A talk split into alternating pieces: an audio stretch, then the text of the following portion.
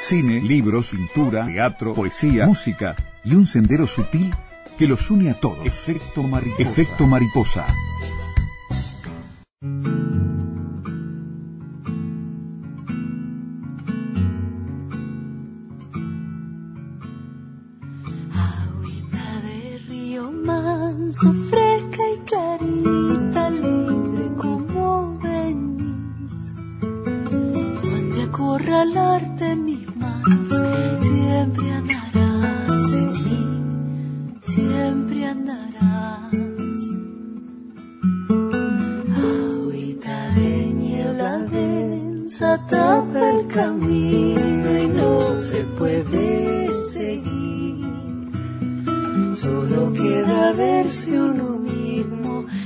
Siempre andarás en mí, siempre andarás. Bueno, Pantano. El Pantano es el título de efecto mariposa para hoy. Sí. Y si uno va a buscar definiciones, pantano es una capa de agua estancada, poco profunda, en la que crece una vegetación acuática que puede llegar a ser muy densa. Y si hablamos de humedales, los humedales abarcan pantanales, muchos pantanos Sí, hacen humedales las regiones. Pero bueno, definiciones darán los que saben de esto, ¿no? Acá estamos hablando de los bar, de las barches o barches. Pero. Vamos a ver de dónde proviene. Primero vamos a ver de dónde proviene el término. Es un término que no había escuchado nunca. Es, nunca. del- es del portugués, es del portugués. Te doy, te doy un dato, pero nuestro entrevistado nos va a dar más, eh, más información. Estamos en línea con Joaquín Aldave, que es licenciado en Ciencias Biológicas y magíster en Ecología y Evolución, docente e investigador del CURE, de la UDELAR y del Sistema Nacional de Investigadores y asesor en conservación para Monument Center of Conservation Science, Fundación Lagunas Costeras Uruguay y Aves Uruguay, Alianza, Alianza de Pastizal BirdLife Internacional y realiza sus estudios doctorales en ciencias agrarias en la UDELAR y es un apasionado de esta barge. Creo que habíamos hablado con Joaquín de los flamencos acá en Ah, Efecto sí, Mariposa es alguna verdad. vez, ¿no? Bienvenido Joaquín a Efecto Mariposa esta tarde. Hola, muchas gracias. Un gusto estar de nuevo. Bueno, vamos a empezar por definir Barge. Yo la primera vez que oigo este término vi ese documental que lo, lo compartimos además en nuestras redes, donde están los lugareños hablando de la Barge y la Barge aquí, la Barge allá. Y yo la verdad es que es la primera vez que oigo ese nombre, es la primera vez que oigo esa definición y también que ubico geográficamente ese punto del país. Así que te vamos a pedir que empieces por ahí la definición de Barge. Bueno, como no, es una definición bastante local, eh, restringida al, departamento, al norte del departamento de Rocha, también de 33 Cerro Largo. Proviene, digamos, de, del, del portugués, como ustedes comentaban, por la proximidad geográfica de esta zona. Y es un nombre que utilizan este, la gente de campo, los, productores, eh, para denominar a áreas eh, planas, relativamente planas, que eh, acumulan aguas por cierto periodo de tiempo, principalmente en invierno eh, y primavera, y que tienen una profundidad bastante escasa, de unos 30, 40 centímetros, y está cubierta por pasto, un pasto acuático o hidrófilo, eh, que está adaptado a estas condiciones, que es una especie nativa, eh, y ese pasto eh, resulta que es sumamente productivo para, para el ganado, y entonces los productores locales, en general pequeños productores, aprovechan estos, estos ambientes para criar y engordar su ganado. Pero ¿por qué, ¿por qué el nombre, perdón que me quede un poquito más en el nombre, qué es la diferencia, por qué se llama con ese nombre tan específico algo que por la definición podría ser humedal, pantano, ciénaga? Es, eh, eh, son humedales, ¿verdad? Bien. Es un, un tipo de humedal que técnicamente quizás tienen otro nombre, este, más desde el punto de vista académico, les- les pueden llamar eh, charcos temporales. Este, La deformación del portugués es la, es la expresión barcea con Z, que en Exacto. portugués significa bañado y allí como que se deformó a barge. Exacto, exacto. Bien. Pero además, lo- localmente, eh, el término hace referencia específica a lugares en donde están estas gramíneas, estos pastos, que, que son apetecibles por, por el ganado. Esa grama es la, la que ustedes llaman en el documental la luciola peruviana. Sí, luciola peruviana y otras especies, pero la, la, la que domina Ujú. es, es la luciola peruviana, pastito de agua también. Ya, que tiene un verde intensísimo además, ¿no? Llama la atención. Sí, sí, llama la atención, este, un verde casi, casi fluo. Sí. Eh, en general se ve que sobresale, la puntita de pasto sobresale de la, de la superficie del agua. Este, y tiene varias eh, ventajas el hecho de estar en el agua y es que, por ejemplo, no, se, no son afectadas por las, por las heladas. Claro. Nunca se nunca se, se hiela esa esa grama, digamos.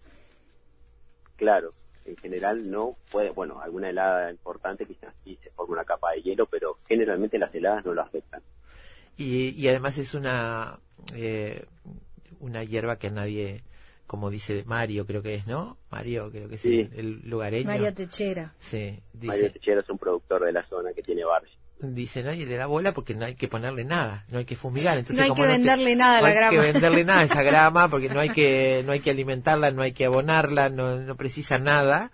Y entonces, como no hay que venderle nada, nadie le da bola. Sí, esa es la, una opinión eh, interesante. Este, y también eh, pasa que eh, cuando no le ponemos, no tenemos que ponerle dinero a algo, no lo, no lo valoramos. Claro. Esto pasa también con el campo natural o con todas las especies de, Claro. de campo natural que como están ahí, como vinieron solas, digamos, y no hay que, no hubo que hacer nada, se descuida y a veces hasta no se saca todo el potencial que se podría sacar en términos eh, productivos. Mira, Cuando las praderas artificiales, cuando el productor sí tiene que hacer una inversión, un gasto este, muy muy tangible, eh, la- las cuidan mucho más. Claro.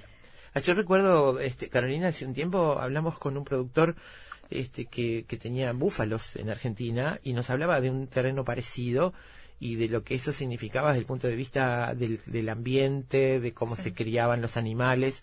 Este, La grama de- tiene 18% de, de proteínas, ¿no? Es una, un Sí. alimento impresionante. Sí, es, es, es importante en términos de la- del porcentaje de proteínas, está bastante bien la grama. Em, en, en el Y de producción de forraje también, o sea, la cantidad que, que produce en, en kilogramos de pasto por hectárea es, es sumamente alta, eh, parecida a, a las a producciones de praderas artificiales. ¿Ustedes midieron esa, esa producción de, de kilogramos de pasto por hectárea a propósito de eh, evaluar eh, lo que sucedía con esos terrenos, esos humedales, luego de haber sido utilizados para, el- para como arroceras, ¿no? Eh, contanos un poquito esto, porque eh, uno tien- tiende a pensar que este tipo de tierras son útiles y son este, apropiadas para, para el arroz, este, pero sin embargo tiene algunos problemas. Claro, sí, nosotros eh, nos encontramos, este, esta, esta, este proyecto esta- fue eh, comenzado por eh, Andrés Barilani y Diego Rodríguez en el 2009, con un pequeño proyecto de- que lo apoyó el, Ministerio de, Medio Ambiente, en donde empezaron a poner en evidencia y a, mostrar el valor de estos, de estos sistemas de, producción que no solo tienden a, a recuperar un ambiente natural después que fue que fue sistematizado, drenado y se hizo agricultura, eh, sino que también eh, está ayudando a la, a la a la producción y a la, y a la super- supervivencia de familias este, de pequeños productores. Ahí está, Joaquín. Yo quería empezar por ahí justamente porque una de las cosas importantes que se dicen en el, en el documental, además de las especies que están en ese en esa barge, eh, es que antes este tipo de humedales se creía que era improductivo y se, el hombre la- los intervenía, ¿no? Desviando aguas para ganar terreno como como que como que eran terrenos que no servían para nada. Claro, históricamente los humedales han sido considerados como tierras improductivas, que no se podía no se podía hacer nada. Eh, y bueno, es cierto que algunos lugares, en particular las, las zonas más profundas, donde, donde hay un curso de agua como eje del humedal, este, la parte más profunda de ese curso de agua, donde viene vegetación de alto porte y demás, es cierto que ahí no se puede hacer este, agricultura y, y- y ganadería, entonces, este, bueno, quizás en ese sentido podrían haber sido, pueden considerarse como improductivas, pero no es eh, no es una generalización este, eh, apropiada porque hay muchas muchos tipos de humedales que son eh, muy productivos en términos económicos, no hablo de productivos porque también los otros humedales son productivos aunque no en términos económicos. Este, entonces hay humedales como las barches que, evidentemente nos muestran que la productividad es, muy importante y además este, nos muestran la posibilidad de coexistencia entre un ambiente eh, natural que alberga una diversidad importante en términos de fauna y flora, al tiempo que se puede hacer un uso, una explotación y, este, y lograr beneficios económicos. Estamos hablando de 80 especies de aves y 15 de peces perdón, Joaquín, pero ¿cuándo es que la, ¿Cuándo es que ustedes se dan cuenta que, esta producción familiar puede, puede estar en armonía con el ecosistema? Porque en definitiva el trabajo es ese, ¿no? Tratar de armonizar lo que, lo que los productores precisan y la manutención, digamos, de este, de este, de esta barge. Claro, esto viene, viene de la mano de una, de una nueva mirada de ver, de ver la, la, realidad ambiental de, del Uruguay y que la empezamos a trabajar hace, hace 15 años con un programa que se llama Alianza del Pastizal, en donde empezamos a, trabajar esa, esa, idea o cambio de paradigma de que producción y conservación no tienen que ser términos opuestos, sino que pueden ser, y muchas veces lo, lo, hemos, lo, hemos, lo hemos constatado, mm. pueden ser términos, este, conceptos eh, complementarios. Entonces, eh, eh, cuando empezaron a trabajar en las, en barges, este, Andrés eh, Barilani y Diego Rodríguez eh, nos llamaron para, para ver si estos sistemas estaban eran interesantes este, o productivos también en términos de biodiversidad. Y ahí empezamos a, hacer esta, esta evaluación y nos encontramos con cosas sumamente interesantes como especies amenazadas, como especies este, migrantes de larga distancia que vuelan 15.000 kilómetros este, eh, en, en, pocas semanas hasta llegar a estos, a estos sitios. Y, y bueno, estamos muy contentos porque este es un ejemplo más que nos muestra la, la posibilidad de conservar la, biodiversidad, de promoverla y también de, de, utilizar los sistemas para, para beneficio económico. Y contando, por supuesto, el proyecto tiene va por el lado de incorporar los saberes locales, ¿no? De la gente de la zona. Eh, y nosotros hemos, más de una vez hemos tratado acá proyectos de ese tipo, en el este más de uno, que trata de incorporar a las personas que viven allí, ¿no?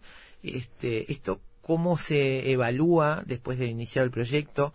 ¿Cuáles son las cosas fundamentales que han aportado? Porque tú decías, bueno, se consideraban improductivos. Sin embargo, hay gente que está usándolos y esos saberes tienen que ver con cosas muy intuitivas, pero que terminan justamente contribuyendo a una buena evolución del ecosistema. Sí, los saberes tradicionales o locales son, muchas veces son, son muy profundos y sería una, una pena desconocerlos o no, o no tenerlos en cuenta. Las personas en el campo pasan a veces toda su vida este, eh, en el mismo lugar, observando los, los procesos naturales, la interacción con, con los con las actividades humanas o con, con los manejos que realizan y logran realmente eh, modelos conceptuales en su, en su cabeza sumamente profundos este, y, y, que, que por por no estar digamos a veces posicionados este, en determinados lugares eh, académicos eh, muchas veces nos perdemos esa, esa información que nos ayuda muchísimo a, a, a evaluar las cosas y a, a, mostrarlas y a aprender a, convivir con, con, la, naturaleza. Entonces nosotros tratamos de aprovechar esto trabajando con los productores, de codo a codo, digamos, y tener muchas conversaciones, de, eh, intercambios, bueno, y, sacar ventaja y provecho de todo ese conocimiento que ellos tienen, que en muchos casos no está, no está documentado, no está sistematizado, no está, no está organizado. ¿Y cómo los incorporaron en términos prácticos, concretos? ¿Cómo trabajaron con ellos? Y bueno, fueron como entrevistas o charlas eh, ocasionales en donde fuimos eh, bajando este, los conceptos y, escribiéndolos. Y eso lo, lo estamos trabajando todavía, pero la idea es eh, realizar una publicación en donde podamos incluir eh, datos sistemáticos que tomamos nosotros, mediciones concretas de productividad, de diversidad de aves, pero también este, aspectos conceptuales este, que ellos tienen eh, o, posibles interpretaciones que ellos tienen de, cómo suceden las cosas en esos en esos sistemas. Joaquín, em, volviendo al, tema de la, del cultivo de arroz, porque tiene mucho que ver con el tema del agua. En, las arroceras necesitan drenaje y, el predio donde se, donde se planta luego queda muy seco. Allí el, el ingeniero agrónomo en, el video decía, eh, incluso dos o tres años después ese, ese predio no, puede volver a, plantarse con, con arroz. Eh, ¿Cómo se recupera un terreno así? Bueno, estos, estos lugares este, que, tienen potencial como para ser recuperados en términos de la, de la topografía, del relieve, em, se trata de manejar el agua de forma tal de que quede em, estancada o que, quede em, eh, retenida mediante taipas, mediante este, algunos terraplenes que permiten que el agua quede el agua de lluvia. no se vaya. Exacto el agua de lluvia. Y ahí dado que previa eh, que están las condiciones de, topografía y de cuenca eh, y también están eh, en el banco de semillas del suelo están estas especies de pastos acuáticos entonces no se precisa mucho más que eso para que vuelva a, crecer esta grama y se forme la barge o sea, la inversión en, eh, términos de infraestructura es, realmente baja y, conveniente, ¿no? Porque la, relación entre inversión y producción es súper favorable para la producción. Mm. Eh, es interesante que una de las productoras, Juanita, dijo, pongo mi, mi terreno, mi tierra a disposición porque quiero saber qué pasa después que hay cultivo de arroz en la zona, ¿no? Y ella decía, bueno, costó recuperarlo, pero lo recuperamos. Sí, ella, ella había arrendado su parte de su campo para una, un, productor arrocero y quería y una y una parte del campo quería quería ver este si podía volverlo a ganadería y, bueno como le comentamos que para nosotros era interesante ver eso cómo podía qué tan rápido podía volver el sistema digamos de haber sido agricultura a hacer una barge que sea favorable para la producción y para la biodiversidad hicimos esa experiencia y, o sea... O sea, pueden convivir entonces.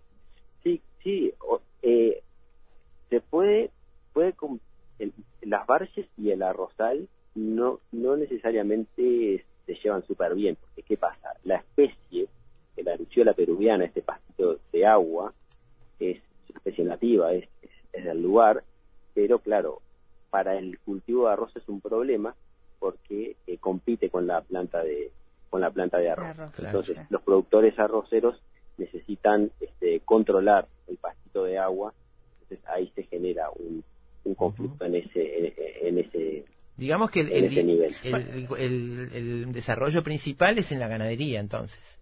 Sí evidentemente sí sí. Sí en el ciclo del arroz no no es muy este viable plantear plantearse hacer hacer barches este, porque además el agua se contamina me imagino que los los arrozales con, con, con los fertilizantes etcétera eh, esa agua que se que se tira luego no no está contaminada. Sí evidentemente tiene eh, agroquímicos que se, se utilizan este que, que pueden eh, generar algún algún problema. Eso no lo hemos evaluado, mm. es decir, no evaluamos la calidad del agua de las barges, este, pero, pero es algo interesante sí a, revisar. Joaquín, hablemos de las especies, que algo este, habló Daina recién. Son 80 especies de aves que, que conviven allí, 15 de peces. Hablame un poquito de las especies que, que podemos encontrar ahí. No, no, creo que se pueda visitar, pero por lo menos para saber. Bueno, ahí se encuentran especies este, principalmente acuáticas, o sea, son aves eh, eh, relativamente grandes, como por ejemplo los patos. Tenemos muchas especies de patos en Uruguay y ahí se pueden registrar varias en, esos ambientes. También se pueden observar este, garzas eh, o gallareras caretas, pollas de agua, Martín, Pescador, varias especies de, Martín Pescador hemos, hemos registrado, cisne de cuello negro, eh, cisne blanco o coscoroba, y además es un lugar muy lindo para observar las aves porque son lugares abiertos, estas aves son relativamente grandes. Eh, y nada, nadan, parece que estuvieran nadando en el pasto. Sí. Parece que estuvieran nadando en el pasto. Pero, pero ¿se puede ver o, es, o es propiedad privada allí? Son todos eh, campos privados, pero, pero bueno, quizás hay barges a los lados de los caminos en algunos lugares, eh, como en, las inmediaciones de, de Cebollatí, al norte de Rocha. Entonces, haciendo camino y metiéndose en el Uruguay profundo, digamos, eh, uno puede acceder y, y, ver esos lugares desde la ruta, o también siempre está la posibilidad de, de, golpear la portera. De golpear la portera y conversar y explicar lo que uno... De golpear las manos en la portera. Eh, ¿cuántos, ¿Cuántos productores hay más o menos en la zona y qué tamaño? ¿Son pequeños productores? ¿Hay productores no tenemos No tenemos este no tenemos claro cuántos productores hay en la zona que, utilizan las barges. Eso es algo que nos encantaría saber y también nos encantaría saber dónde están esos productores, también las características de tamaño de predio, cómo manejan eh, las barges, etcétera. Nosotros este, trabajamos en, eh, en este proyecto con eh, cinco productores y ahí lo tomamos como experiencia piloto. Entonces, en este proyecto hicimos hicimos varias cosas, hicimos una obra de, un par de obras de restauración para ver qué tan rápido volvía eh, la barge a, producir, cómo respondía, eh, cómo respondían las aves a sus cambios, qué tan rápido eh, volvían. Y en otros predios hicimos mediciones de cuánto, a qué velocidad crece el pasto y cuánto pasto se produce. Eso es con las jaulas, ¿no? esas imágenes con las jaulas. Exacto, ah. ponemos en el en el humedal ponemos este, una especie de exclusión de pastoreo con una jaula de un metro por un metro, metro cúbico por un, eh, o sea, un metro cúbico. Mm. En total ese tamaño de, del volumen de la, de la jaula. Entonces el ganado no puede, no puede acceder al pasto en ese metro este, y, nos permite eh, estacionalmente ir, cortar el pasto, secarlo y pesarlo. Y eso lo transformamos en, o sea, lo podemos, podemos saber cuánta materia seca hay en esa eh, o cuánta materia seca se produjo en eh, una estación o, por mes. Mm. Estoy viendo acá, este, un, cuando trasladan la jaula, una fotografía que está en el trabajo de ustedes y veo este, todos los, instrumentos y la indumentaria del trabajo. Hay un caballo que tiene el agua por la mitad de sus patas y, este, y, un carro también con la mitad de un carro con ruedas grandes. Este, la mitad de las ruedas en el agua, ¿no? Hay toda una, una estrategia para trabajar en la zona que es muy particular y propia del lugar. Sí, claro, porque estás, tenés que convivir permanentemente con la inundación y con el agua y con el barro. Este, y bueno, por suerte recibimos ayuda de los productores, que eso lo quiero destacar, en todo momento siempre se vieron muy abiertos a, estudiar las barges, este, muy interesados además, porque ellos saben el valor que tienen las, las barges en términos productivos y ambientales, entonces cuanto más información puedan tener, mejor, uso van a, van a hacer. Entonces, eso estaban realmente bien, bien interesados en, en esto. Entonces, es una situación ganar-ganar en términos de producción y conservación que me parece amerita ser, ser mostrada eh, como, como uno de los posibles caminos a recorrer en este Uruguay productivo y, ojalá que se transforme también en un Uruguay ambiental, eh, donde no desconectemos tanto la parte de producción y de, ambiente, sino que lo veamos como una cosa sola. Joaquín, a propósito de eso, em, en el material que, que, tiene que ver con, con, este, con este estudio, eh, dice que Uruguay es uno de los primeros países en adherirse a la Convención Ramsar. ¿Qué, qué implica eh, esa convención? La Convención Ramsar es un tratado eh, internacional para la conservación de los humedales. Es una estrategia en que trabaja a nivel de designación de sitios de humedales de particular relevancia ecológica y de, biodiversidad y de servicios ecosistémicos. Y lo que implica para el país es que cuando se designan estos, este, eh, eh, un sitio o más de un sitio, tiene que haber determinado, determinados cuidados para mantener la integridad eh, ecológica o la salud ambiental de estos. Bien. ¿Cómo, ¿Cómo venimos? ¿Cómo venimos? Porque estamos viendo que los humedales desaparecen tres veces más rápido que los bosques. Es, una, es un ecosistema amenazado a nivel planetario Sí. y nosotros tenemos una importante riqueza para el territorio tan chico que tiene Uruguay en esa zona y en otras zonas del país. ¿Cómo venimos con las Y bueno- políticas, con el cuidado concreto? Y no muy bien, no muy bien. Esa, esa es la realidad. Este, eh, las políticas o, lo- o los planes, digamos, de, de conservación de los humedales no, no han no han estado por encima de, las de los planes o prioridades de, de transformación de esos, de esos sistemas para la agricultura y, y para la ganadería. Entonces, lamentablemente, eh, estuvimos estuvimos en la lista negra, digamos, de, de- de las áreas de Ramsar, principalmente por lo que pasó en, en Bañados del Este, ¿no? Una, gran transformación de, de esos sistemas. Creo que en los últimos años está viendo eh, un, un interés este, más, más eh, a, a nivel de, de gobierno en, en- en cambiar esa situación. Entonces eh, se, redujo el área de Bañados del Este porque había zonas que ya estaban consideradas como perdidas y, como contrapartida se incorporó un nuevo sitio que es Laguna de Rocha Sí. como, como área Ramsar. Creo que se están se está tratando al menos de, de, mejorar esa, esa, esa imagen, este, y, pero bueno, queda, queda bastante camino por, recorrer y, y en la medida también que, que la sociedad, que, que, las, que todas las personas estemos más interesadas en, en la protección de los, de los humedales en particular, pero de la naturaleza en general, creo que, que, que van a surgir más iniciativas por parte de los gobiernos, de los estados, en atender esas inquietudes. Por suerte he quedado por fuera de la, de la ley de urgente consideración esa normativa que, que implicaba a los, al sistema de áreas protegidas y que la perjudicaba bastante, ¿no? Sí, yo creo que eh, creo que bien bien utilizada la, esa, la herramienta que tuvo, ¿no? O sea, de, de, de, de poder hacer áreas protegidas en predios privados sin el consentimiento del productor. Creo que bien utilizado es una es una buena una buena herramienta para la conservación. Si surge alguna prioridad de, eh, eh, eh, urgente, digamos, de, de, de conservación, está bueno tenerla como herramienta. Pero por otro lado, también hay que hay que tener en cuenta que al productor este, de, de- de la tierra y tampoco perjudicarlos. Entonces, eh, o sea, me parece que está bueno que se haya mantenido esa, esa, esa herramienta de que ayuda, pero también creo que eh, puso de manifiesto la necesidad que hay en el país de eh, generar incentivos, generar entusiasmo y participación eh, con, con, con ganas, ¿no? Y con Por tiempo de discusión también, ¿no? Y con Claro. tiempo de discusión que, que era lo que faltaba si, si era incluido en, en la ley de urgente Seguro. consideración.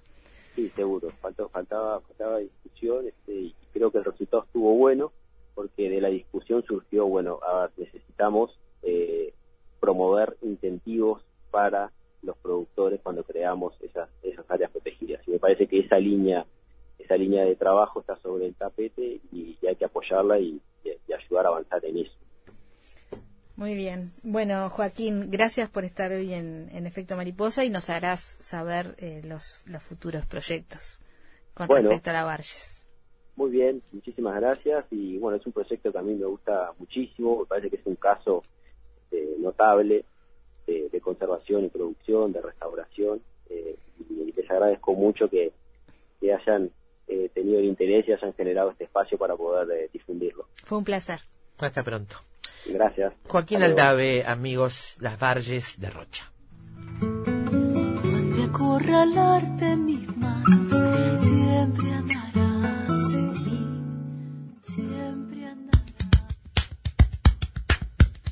Siempre sabremos cómo empieza, pero nunca cómo termina.